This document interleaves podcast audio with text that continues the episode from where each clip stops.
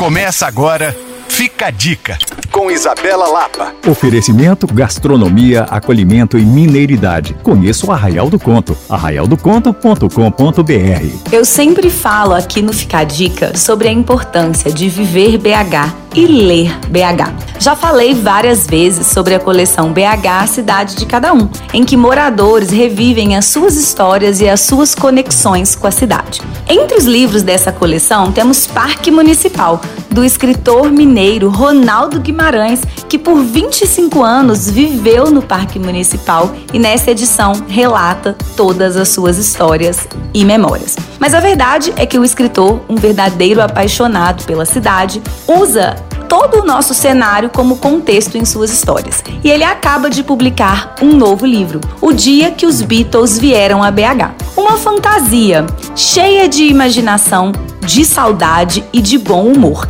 que retrata a conexão direta entre essa banda tão famosa e a nossa cidade. Não é à toa, inclusive, que temos tantas bandas covers dos Beatles reconhecidas por aqui. Para ler esse livro, você pode procurar a editora Lê e claro, para saber mais sobre livros em geral, não apenas aqueles conectados com a nossa cidade, você pode conferir a coluna do meu amigo Afonso Borges, A Mundo Livro. Para rever essa e outras dicas, acesse alvoradafm.com.br podcasts. E para saber mais, me procure no Coisas de Mineiro. Sou Isabela Lapa, para Alvorada FM.